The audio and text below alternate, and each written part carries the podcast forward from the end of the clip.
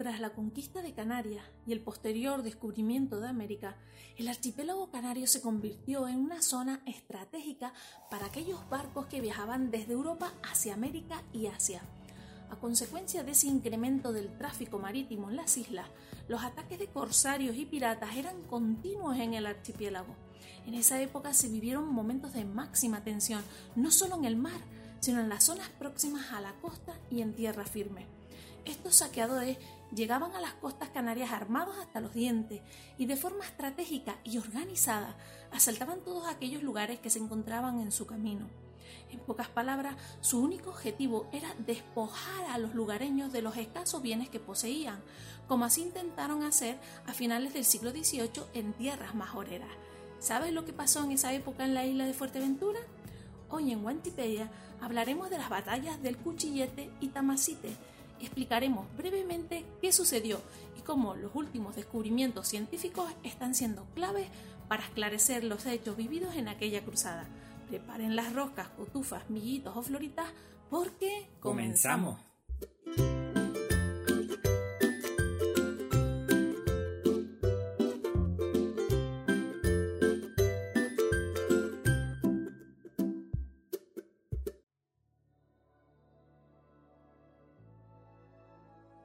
La isla de Fuerteventura fue una de las islas más desprotegidas de los ataques de foráneos. Carecía de los suficientes elementos defensivos para impedir la llegada a sus costas de piratas y corsarios. Viajemos al 13 de octubre de 1740. En esa fecha llegaron a las costas del sur de Fuerteventura varios buques de guerra repletos de corsarios con sed de saquear todo aquello que se encontraran por su camino. Puede que te sorprenda, pero a diferencia de los piratas, los corsarios eran marineros contratados por el propio gobierno de un estado para hacer lo mismo que los piratas, asaltar y robar aquellas embarcaciones de un país enemigo.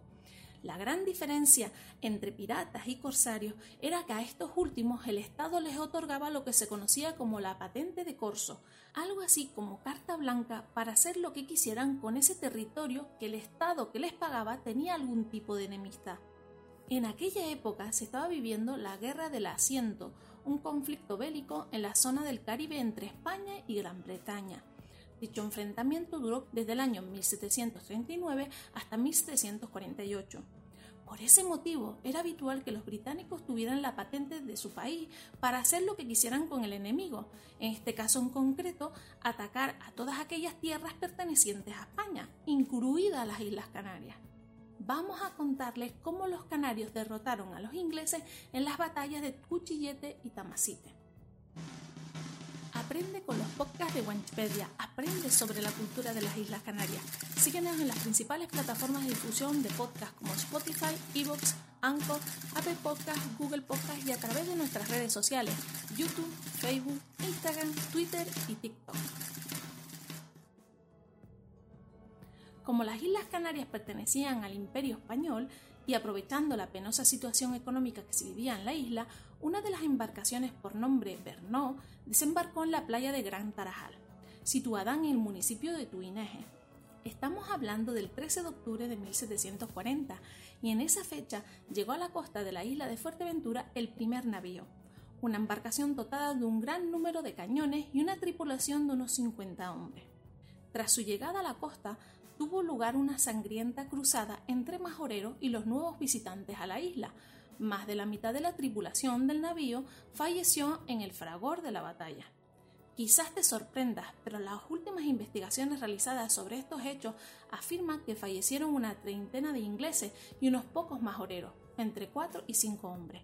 Por otro lado, el resto de la tripulación fue capturada y enviada a Tenerife.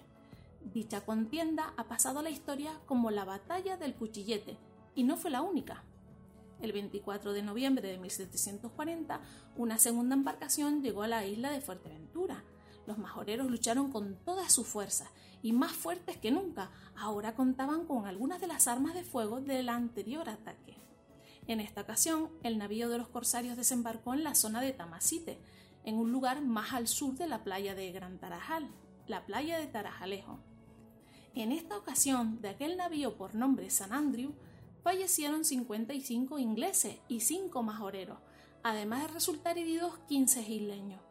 En esta ocasión, la ofensiva pasó a la historia como la batalla de Tamasite.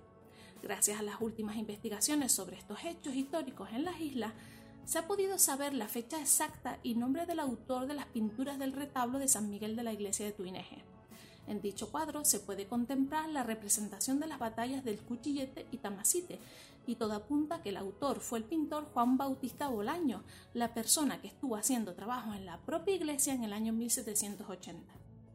A día de hoy no se han encontrado restos óseos de los tripulantes que perecieron en la cruzada, ni de aquellos que fueron capturados.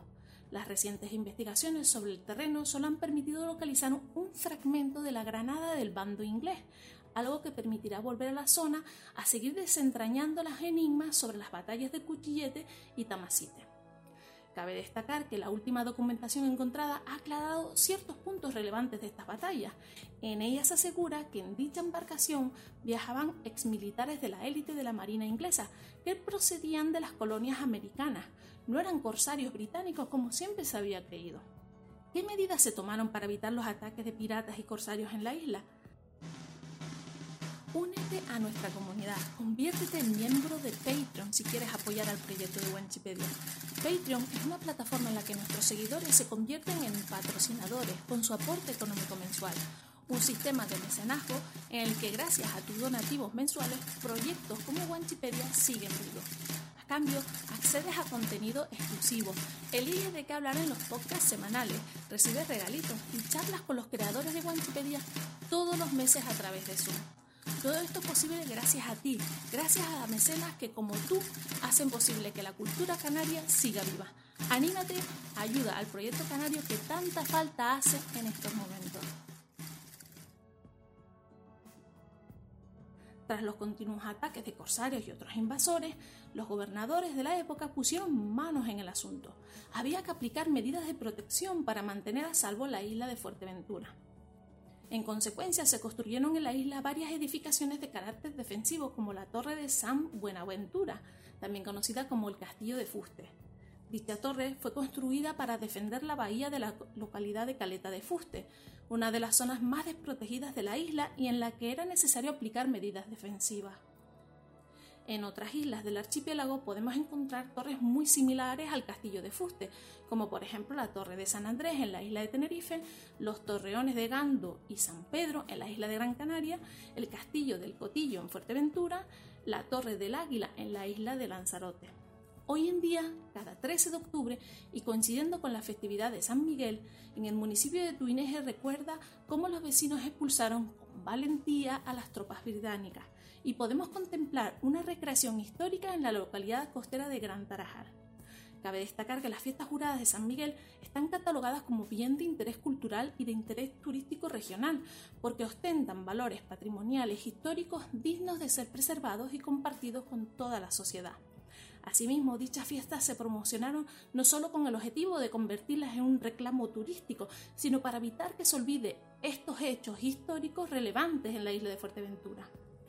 ¿Te gustaría conocer la historia de otras cruzadas similares a las batallas del Cuchillete y Tamasite? ¿Conoces otras torres defensivas construidas en la isla para dicho fin? Ya sabes, todos los miércoles un nuevo podcast. Todos los miércoles nuevos contenidos en los podcasts de Wikipedia. Besitos mis niños y mis niñas. Chao.